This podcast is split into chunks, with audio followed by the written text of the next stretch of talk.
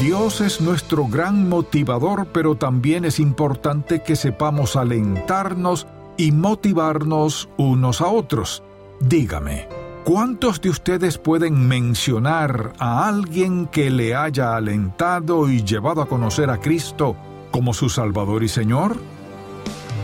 Es natural que nos interesen más las cosas que nos conciernen, pero Dios espera que los cristianos miren más allá de sus propias necesidades para atender las necesidades de los demás. Bienvenido En Contacto, el Ministerio de Enseñanza Bíblica del Dr. Charles Stanley, donde hoy continuaremos nuestra serie titulada Aliento, con un recordatorio bíblico de nuestras responsabilidades hacia los que nos rodean.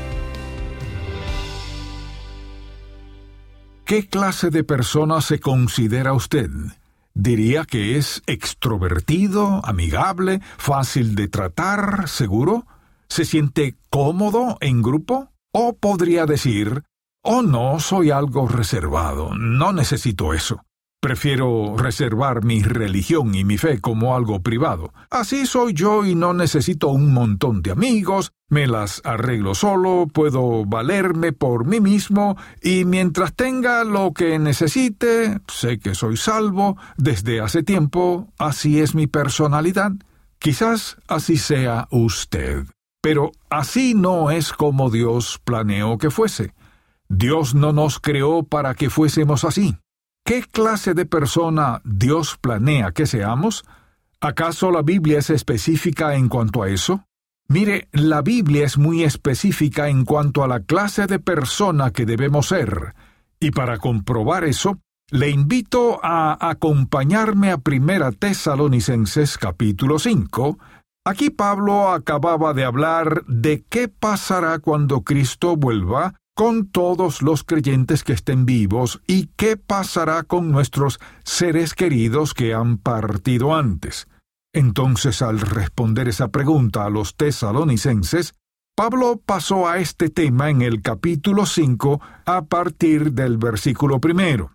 Pero acerca de los tiempos y de las ocasiones, no tenéis necesidad, hermanos, de que yo os escriba, o sea, tratar de descifrar todo eso, dijo, no es necesario. Pero dice, porque vosotros sabéis perfectamente que el día del Señor vendrá así como ladrón en la noche, que cuando digan paz y seguridad, entonces vendrá sobre ellos destrucción repentina, como los dolores a la mujer encinta, y no escaparán. Mas vosotros, hermanos, no estáis en tinieblas para que aquel día os sorprenda como ladrón porque todos vosotros sois hijos de luz e hijos del día. No somos de la noche ni de las tinieblas. Por tanto, no durmamos como los demás, sino velemos y seamos sobrios. Pues los que duermen, de noche duermen, y los que se embriagan, de noche se embriagan. Pero nosotros, que somos del día, seamos sobrios habiéndonos vestido con la coraza de fe y de amor, y con la esperanza de salvación como yelmo, porque no nos ha puesto Dios para ira, sino para alcanzar salvación por medio de nuestro Señor Jesucristo, quien murió por nosotros para que, ya sea que velemos o que durmamos, vivamos juntamente con Él. Y habiendo dicho esto como advertencia concluye, por lo cual, Basándose en todo eso, animaos unos a otros y edificaos unos a otros, así como lo hacéis. Sabemos que Dios es nuestro gran alentador, pero también es muy importante que sepamos cómo alentarnos unos a otros. Entonces, el primer punto que deseo mencionar en este mensaje es este. Como creyentes, no podemos pasar por alto nuestra responsabilidad para con otros creyentes. No podemos ignorarla, tenemos esa responsabilidad.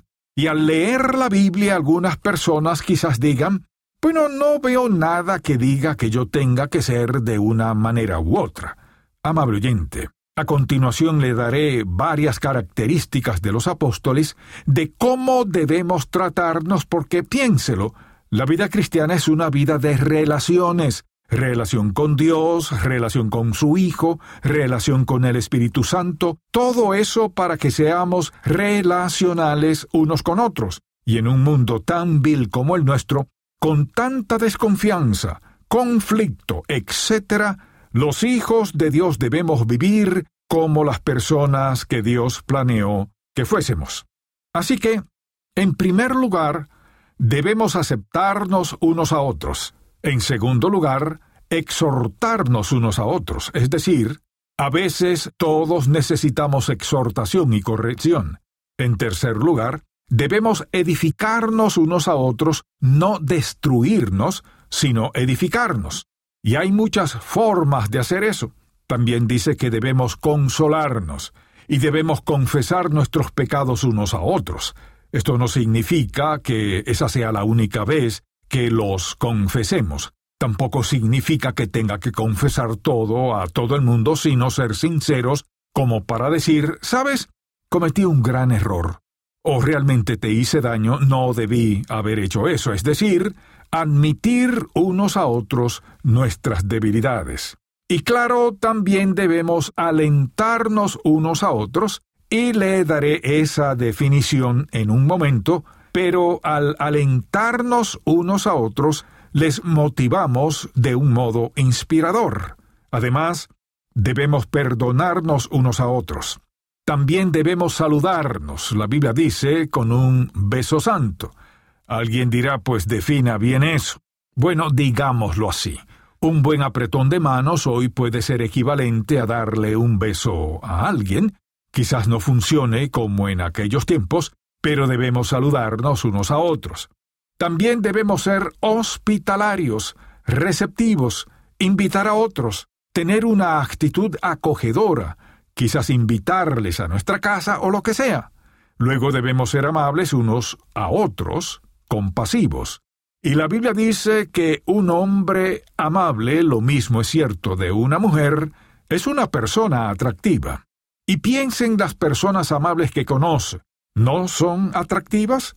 Y no significa que tengan que ser, escuche bien, no quiere decir que sean físicamente atractivas. Hay personas que no necesariamente tienen atractivo físico, pero su bondad nos llega, son personas amables. También debemos vivir en paz con otros, vivir en paz unos con otros y amarnos unos a otros. Muchas personas creen que aman, pero en realidad no aman a nadie. Debemos amarnos unos a otros. Si amo a alguien, buscaré lo mejor para esa persona. Expresaré ese amor de una forma u otra, pero debemos amar a otros y aceptarlos como son. Asimismo, debemos ser pacientes unos con otros. Todos hemos tenido que ser pacientes con otras personas y a su vez ellos han tenido que ser pacientes con nosotros. ¿Recuerda cuántas veces sus padres le decían lo mismo? ¿Y sabe qué? Ahora usted hace lo mismo con sus hijos, porque cuando crecemos nos volvemos impacientes. Pero eso no está bien. Hay que ser pacientes porque todos cometemos errores y los cometeremos toda la vida. Además debemos orar unos por otros. Luego, escuche bien, debemos servirnos unos a otros, y no escogiendo a quién servir. Debemos servir a otros, si hay una necesidad, suplirla.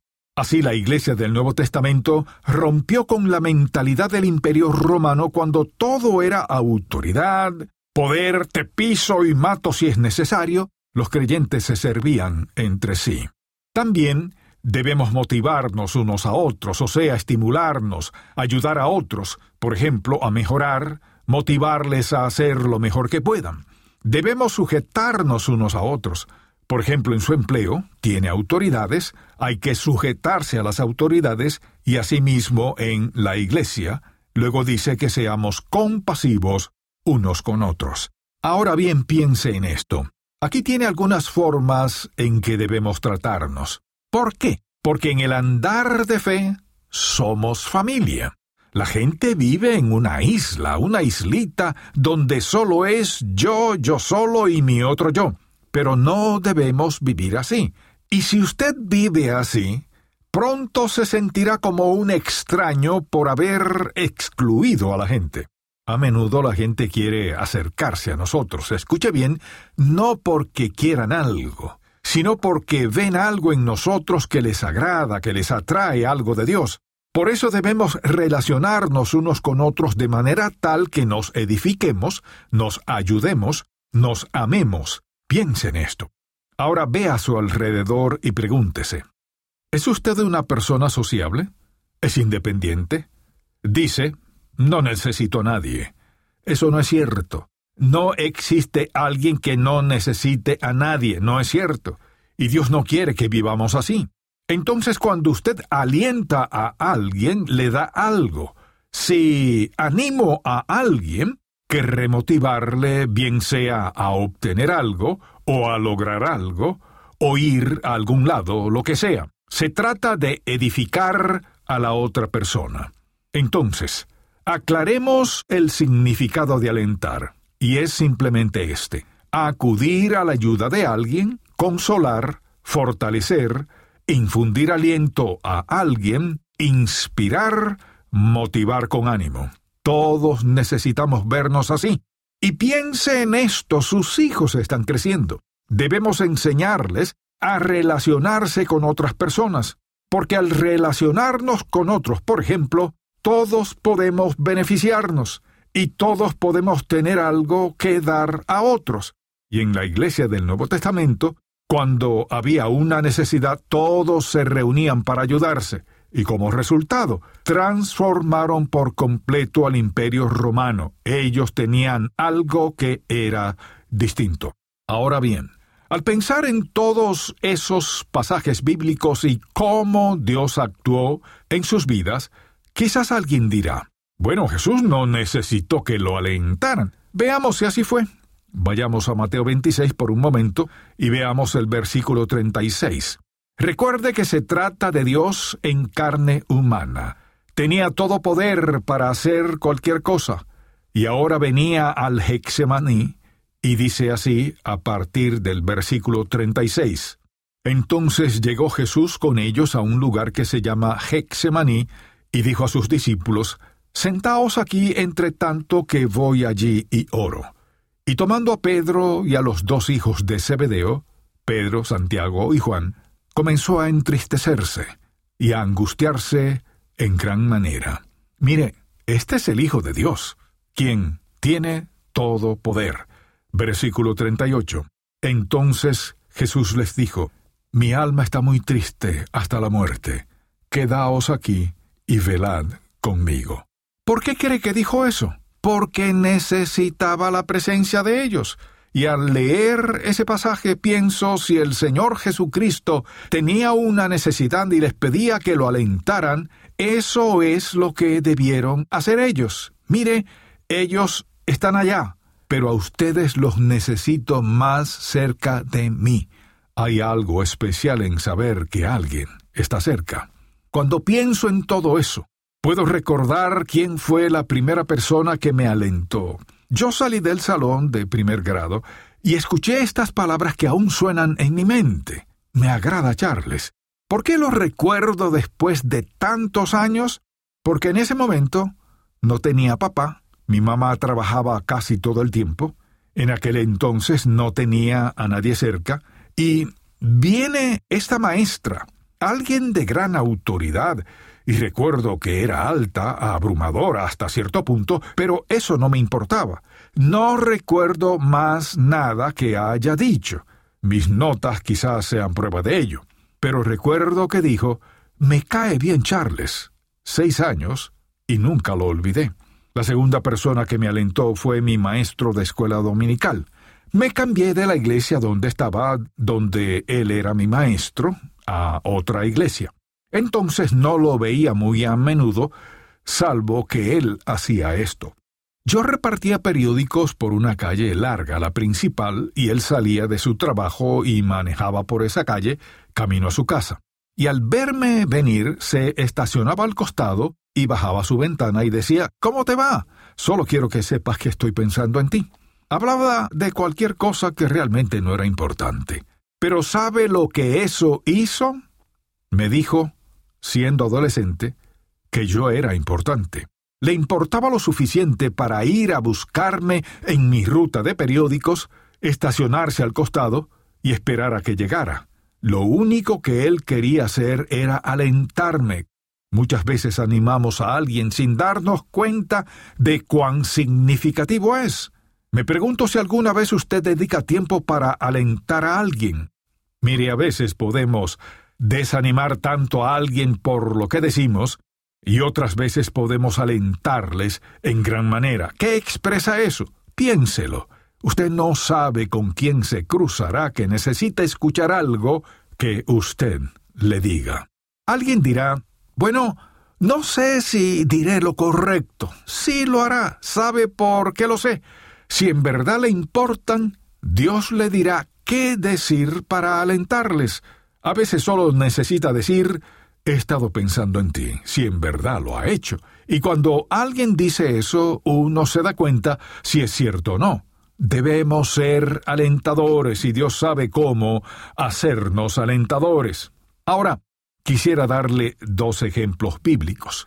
¿Cuántos conocen quién fue Bernabé? Él fue llamado Hijo de Consolación, y ese fue el nombre que le dieron. Ahora permítame decirle lo que hizo y la razón por la cual le cuento esto es porque quiero que recuerde que nunca sabe la vida de quien impactará ni la gran influencia que tendrá. Bernabé, al escuchar que había mucha gente en necesidad en la iglesia primitiva del Nuevo Testamento, compró un terreno y puso ese dinero a los pies de los apóstoles. Esa fue la primera vez que escuchamos su nombre. Lo segundo que leemos es que Bernabé es usado por Dios para hacer algo grande.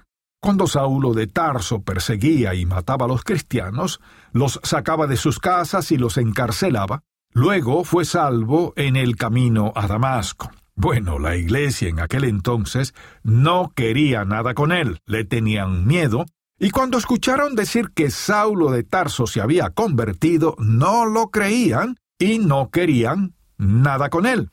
Bernabé fue quien se jugó su pellejo por el apóstol Pablo, se lo presentó a los discípulos, dio la cara por él y dijo, Este hombre es salvo, es llamado por Dios, aceptémoslo. Eso hizo Bernabé. Entonces le pregunto, ¿quién fue Bernabé? Él fue un alentador. Y vea quién fue después el apóstol Pablo. ¿Quién fue? La mayoría de lo que hemos dicho fueron sus palabras de exhortación, de perdón, etc. Entonces al ver la vida de Pablo vemos que fue alentadora. ¿Recuerda cuando lo apedrearon y dieron por muerto en Listra? Él se levantó y en los siguientes momentos vemos que está alentando a otras personas. En Hechos, en todo el relato del naufragio, esto es lo que vemos que hace Pablo les animaba a comer, les animaba a mantenerse a bordo, porque si alguien escapaba, los romanos matarían al encargado. Así que cuatro veces que hace, les alentaba, alentaba y alentaba. Y al leer las epístolas vemos que así era él. No lo vemos condenando. Solo condenaba a quienes Jesús condenaba, a los saduceos y fariseos, que eran hipócritas de todos modos pero él era alentador. Ahora bien, piense en su vida fuera de la iglesia, donde usted vive, por ejemplo. Hay gente a su alrededor que si usted les alienta, ellos le alentarán. Y le digo, sea quien sea usted, y donde quiera que se encuentre, puede alentar a otros si tiene a Cristo en su corazón, porque hay algo que fluye de usted cuando Él está allí puede alentar a quienes le rodean a aceptar a Cristo como su Salvador, puede animar a sus familiares, puede alentar a sus compañeros de trabajo, a sus amigos, puede ser de aliento para todos. Y en una de esas formas que acabamos de mencionar, sin duda, puede ser de aliento. Todo comienza al aceptar a Cristo como su Salvador personal, o sea, pídale que perdone sus pecados, por lo que Él hizo en la cruz. Jesús derramó su sangre, murió en la cruz, hizo posible que fuésemos perdonados. Lo que hacemos es pedir y rendirnos. Lo que Él hizo fue morir y resucitar. Le animo a que tome esa decisión si es que aún no lo ha hecho. Acepte a Cristo como su Salvador. Dios le alentará cada día de su vida, si usted se lo permite. Oremos. Padre, cuán agradecidos estamos de que seas tan maravilloso. te pido que grabes este mensaje en lo profundo de cada corazón. Señor, que cada día de nuestra vida podamos ser de aliento para los que nos rodean. En el nombre de Jesús oramos. Amén. Gracias por escuchar En Contacto, el Ministerio de Enseñanza Bíblica del Dr. Charles Stanley. Los cristianos dicen que han entregado su vida a Cristo, pero ¿ha construido usted algunas lagunas en su compromiso con Él? Escuche más acerca de este tema en la edición para hoy de Un Momento con Charles Stanley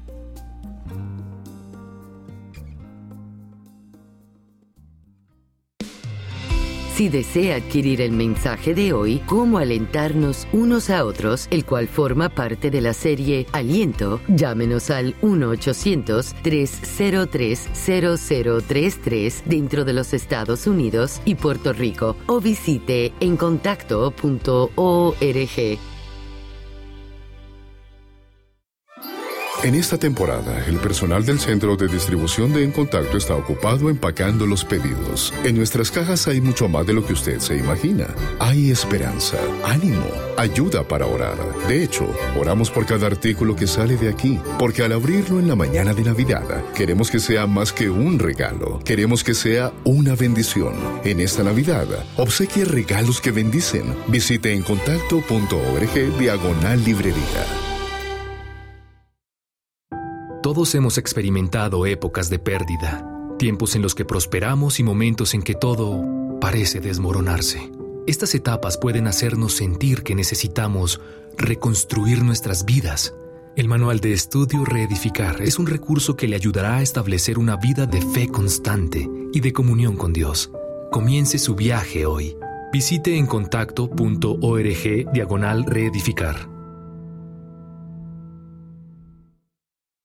Un incidente en el ministerio pastoral del Dr. Stanley ilustra lo que es el compromiso con Cristo. A continuación, escuchemos la edición para hoy de Un Momento con Charles Stanley. Hace varios años casé a una pareja. Y un año después esta señora volvió a mí, o creo que más bien me llamó y me dijo que su marido la estaba dejando por otra mujer. Y habían empezado a discutir y ella habló del divorcio y le preguntó si se iba a divorciar y él le dijo que no hacía falta. Y en el transcurso de la conversación él le dijo que cuando se casó con ella yo le había dado la licencia de matrimonio para que la enviara por correo, pero él la guardó deliberadamente por si acaso algo salía mal y decidía echarse para atrás. Mire, amable oyente, ¿Eso no es compromiso? Permítame hacerle una pregunta. El día que usted le entregó su vida a Jesucristo, creo que lo más seguro es que por lo menos entendió que estaba teniendo todo un cambio de vida, que se estaba entregando a Él. Ahora bien, ¿guardó el contrato en el bolsillo por si acaso había algunas cosas en la vida que quería hacer? En caso de que quisiera ser infiel en alguna parte del camino, ¿guardó la licencia, el compromiso, el título de propiedad de su vida que ahora pertenece a Dios Todopoderoso, lo guardó para usted o hizo honesta y verdaderamente un compromiso genuino con Él? Si el mensaje de hoy ha impactado su vida, visite encontacto.org y aprenda más de las enseñanzas del Dr. Stanley. Mañana el Dr. Stanley continúa con esta serie y nos da una lista de formas prácticas en las que podemos cumplir nuestro mandato bíblico de alentarnos unos a otros. Espero que pueda sintonizarnos para más de En Contacto, el Ministerio de Enseñanza Bíblica del Dr. Charles Stanley. Este programa es una presentación de Ministerios en Contacto, Atlanta, Georgia, y permanece en esta estación gracias a sus oraciones y donativos.